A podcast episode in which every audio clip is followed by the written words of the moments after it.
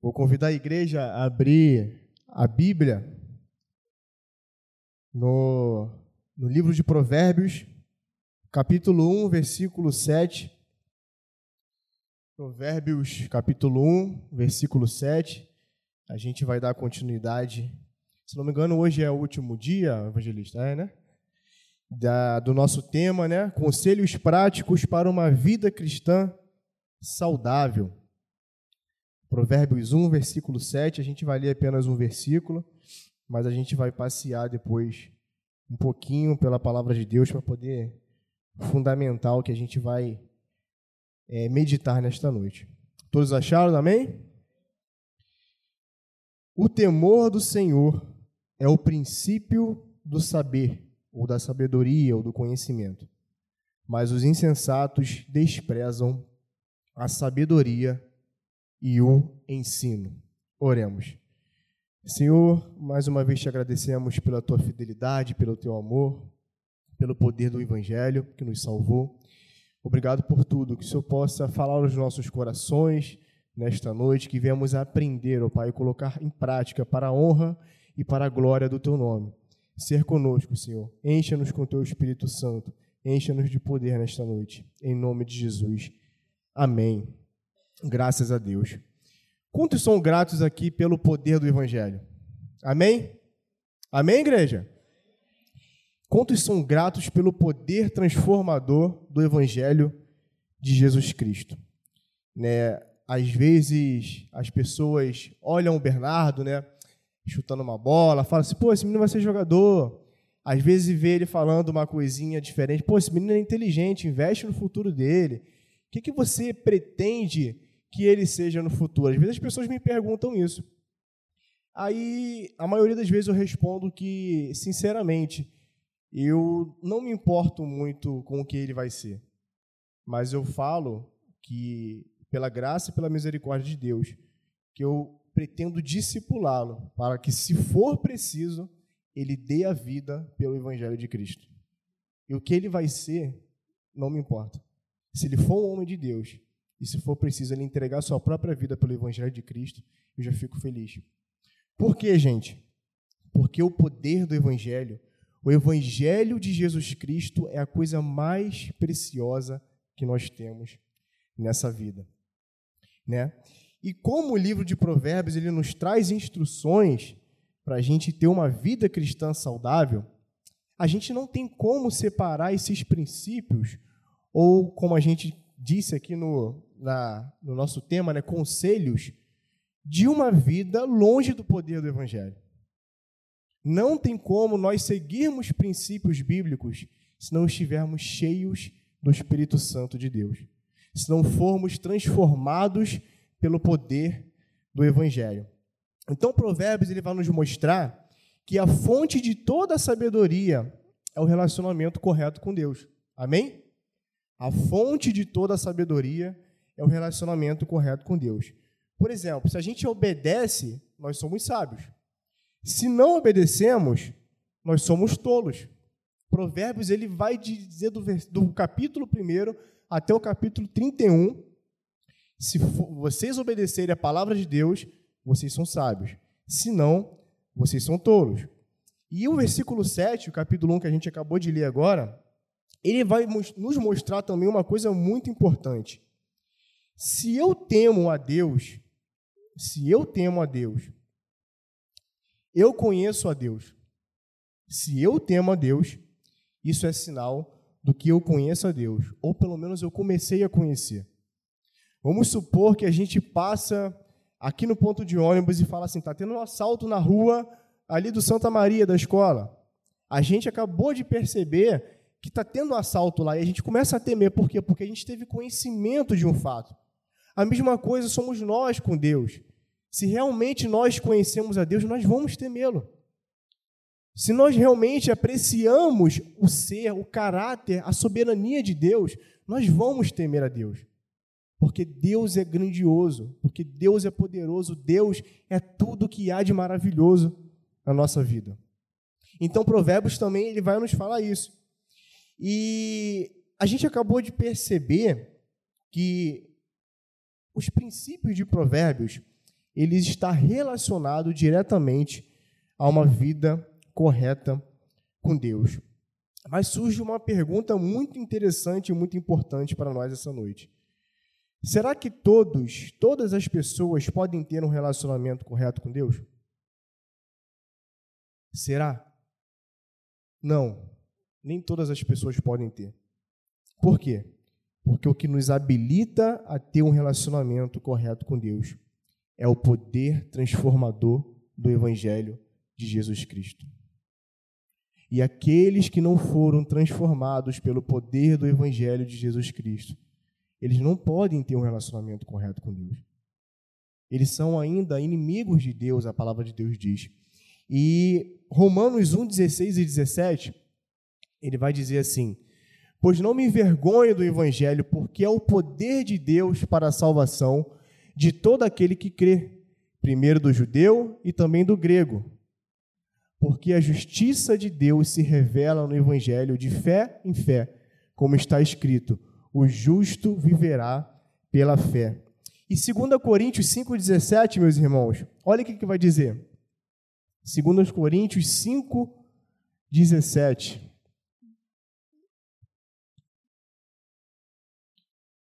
Como colocar aí, por gentileza, Vivi? Só para. Amém. E assim, se alguém está em Cristo, é nova criatura. As coisas antigas se passaram. Obrigado, meu amigo. E eis que, e eis que tudo se fez novo, ou eis que se fizeram coisas novas. Ou seja, meus irmãos, o Evangelho é poderoso para poder salvar. Mas ele não é poderoso somente para salvar, mas ele transforma a nossa vida ele muda o nosso caráter, ele nos dá um estilo de vida novo. Um estilo de vida a qual nós andávamos nesse mundo não é o que condiz com a palavra de Deus. Então o evangelho é um poder transformador de tal forma que ele nos capacita a viver segundo a vontade de Deus. Então quando a gente fala de vida cristã saudável, mais uma vez enfatizando, não há como ter uma vida cristã saudável cheios do poder do Evangelho, cheios do poder do Espírito Santo de Deus, porque em Cristo Jesus nós somos justificados, em Cristo Jesus nós somos santificados, em Cristo Jesus seremos glorificados. Então a nossa vida se resume a isso. Nós cremos no poder do Evangelho e nós também buscamos esse poder. Então, para a gente falar de princípio de uma vida cristã saudável, a gente precisa ser mais profundo. A gente precisa ser mais profundo do que simplesmente falar, meu filho, para você ter uma vida cristã saudável, ó, lê aqui o livro de Provérbios, tente seguir essas orientações.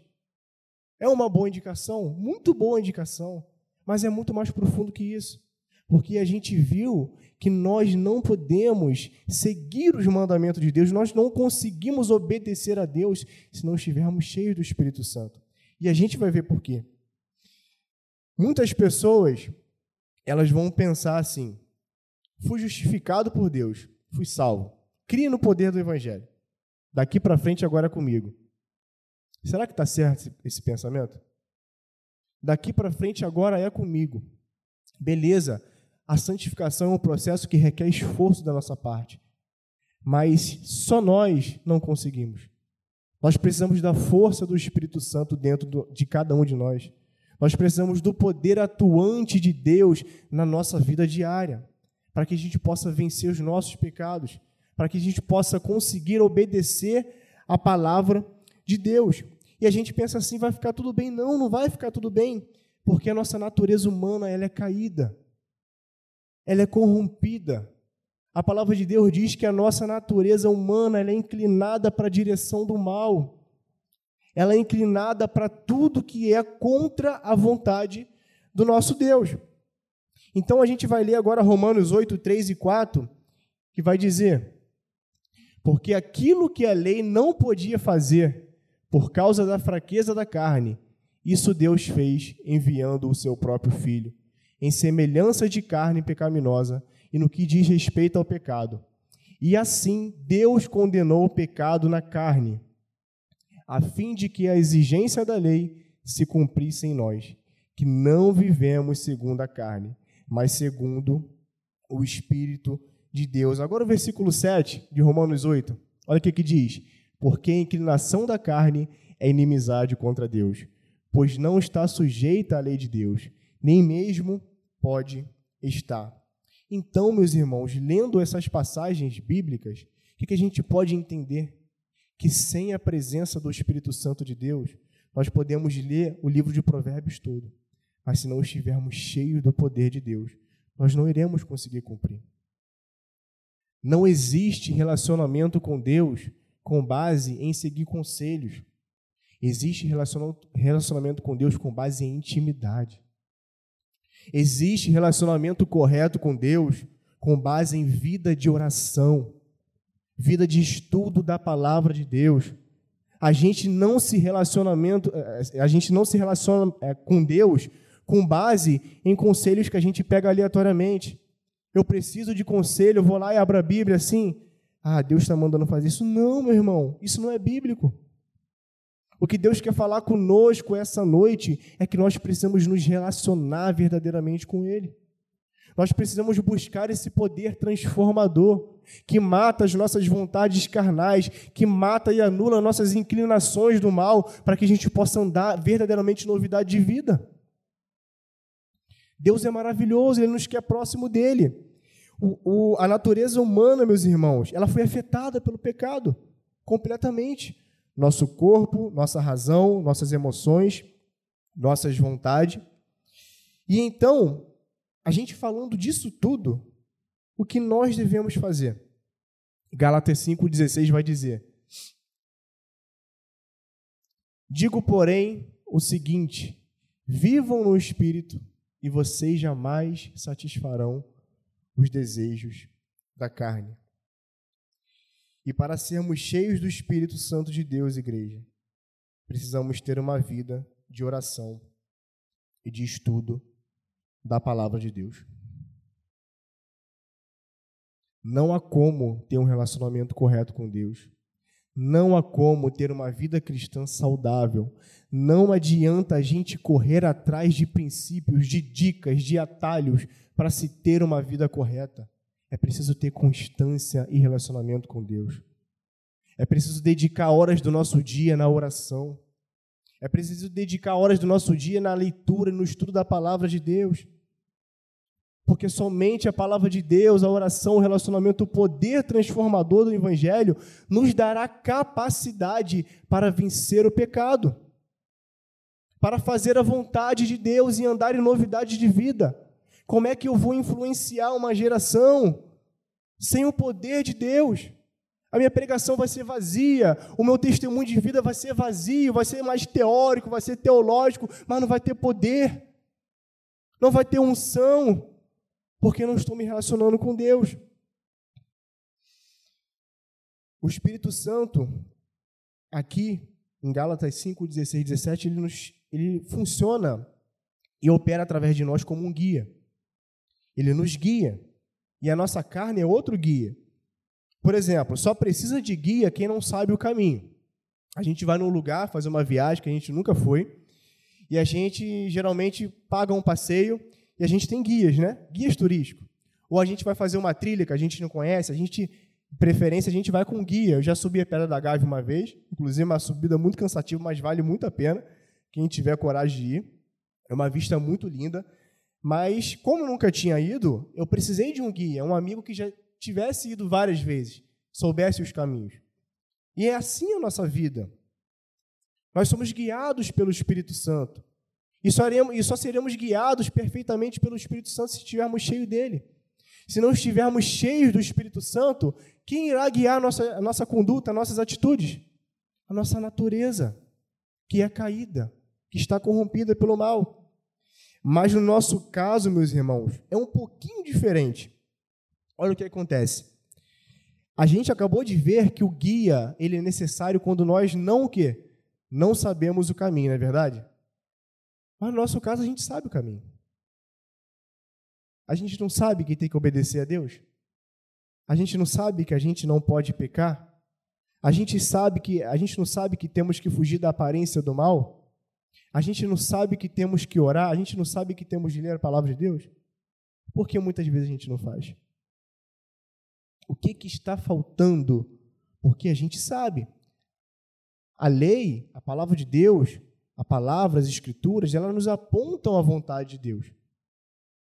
Elas nos apontam e nos diz aquilo que a gente está fazendo certo e aquilo que a gente está fazendo errado. Então, o nosso problema não é falta de conhecimento do certo e errado, mas falta de poder e capacidade para poder cumprir fielmente a palavra de Deus. Romanos 7, do 14 ao 19, vai dizer: Porque bem sabemos que a lei é espiritual, eu, porém, sou carnal vendido à escravidão do pecado. Porque nem mesmo compreendo o meu próprio modo de agir, pois não faço o que prefiro e sim o que detesto. Ora, se faço o que não quero, concordo com a lei que é boa. Neste caso, quem faz, quem faz isso já não sou eu, mas o pecado que habita em mim. Porque não faço o bem que quero, mas o mal que não faço, que não quero, esse faço. Bota o 22 para mim e o 23, Viva, por gentileza. Porque segundo o homem interior, tenho prazer na lei de Deus. Mas vejo nos meus membros outra lei, que guerreando contra a lei da minha mente, me, fei, me faz prisioneiro da lei do pecado que está nos meus membros. Olha só a igreja o apóstolo Paulo falando. O quão pecaminoso é a natureza humana. E quão perfeito é o Espírito Santo de Deus que nos guia para fazer o bem. O apóstolo Paulo está falando, ele está fazendo coro com a gente nessa noite, falando: Eu sei o que eu tenho que fazer. Eu sei o que às vezes eu faço, o que eu pratico não é correto. E eu sei o que eu não deve, o que eu é, deveria fazer e não faço. E isso também está errado. Paulo, no final desse capítulo, ele vai falar: Miserável homem que sou, quem me livrará do corpo sujeito a esta morte? E ele vai falar: graças a Deus pelo poder transformador do Evangelho de Cristo Jesus, nosso Senhor, que nos resgatou, nos tirou do poder das trevas e nos deu uma novidade de vida, nos deu agora uma capacidade, nos habilitou a andar na presença de Deus. Então, meus irmãos, Quer maior conselho que esse que Paulo está falando? Viva no espírito e vocês não satisfarão os desejos da carne. Quer ter uma vida cristã saudável? Viva no espírito de Deus. Encha-se do Espírito Santo de Deus. O nosso maior problema somos nós mesmos, Paulo fala.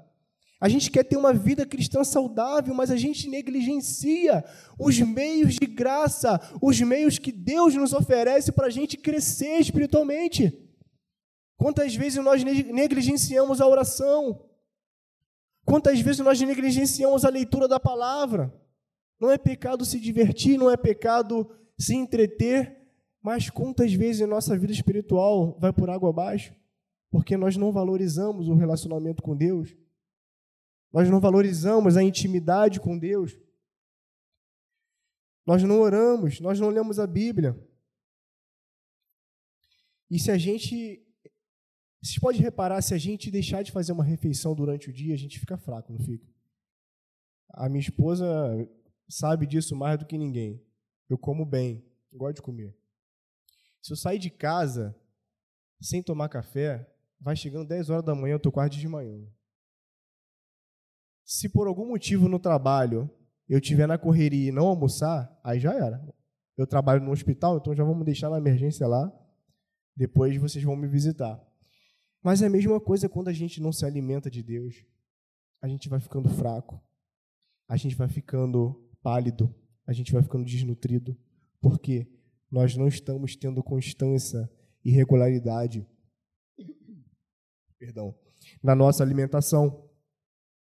Eu trouxe aqui exemplos de homens de Deus que mudaram a história do cristianismo, que foram homens de Deus mesmo. Foram acadêmicos, foram teólogos, bons teólogos, excelentes teólogos. Mas a gente olha para esses homens de Deus e pensa, eles só foram teólogos, como Martinho Lutero. Né? Ele foi um reformador que fez a diferença, ele escreveu muitos conteúdos, ele contribuiu muito para o ensino teológico que nós temos hoje na, nas nossas igrejas, mas a gente esquece que Martinho Teólogo foi uma figura muito importante na história do cristianismo, não é porque ele era um bom teólogo, porque ele era cheio de Deus. Lutero ele orava três horas por dia, meus irmãos. Quantas, horas, quantos segundos, quantos minutos, às vezes, nós não passamos com Deus? John Wesley orava duas horas por dia. Em uma de suas biografias fala que ele começava geralmente às quatro da manhã. E olha, eu trouxe uma citação do próprio Lutero, que diz assim: Lutero falando, abre aspas, se eu falho em dedicar duas horas em oração cada manhã, o diabo vence durante o dia. Eu não posso fazer nada sem passar horas diárias em oração com meu Deus. Martinho Lutero falando. A gente olha para ele, foi um grande reformador, mas era um homem de oração. E ele só fez o que fez pelo poder do Espírito Santo de Deus. Ele não faz, faria nada sozinho, não faria nada por ele mesmo.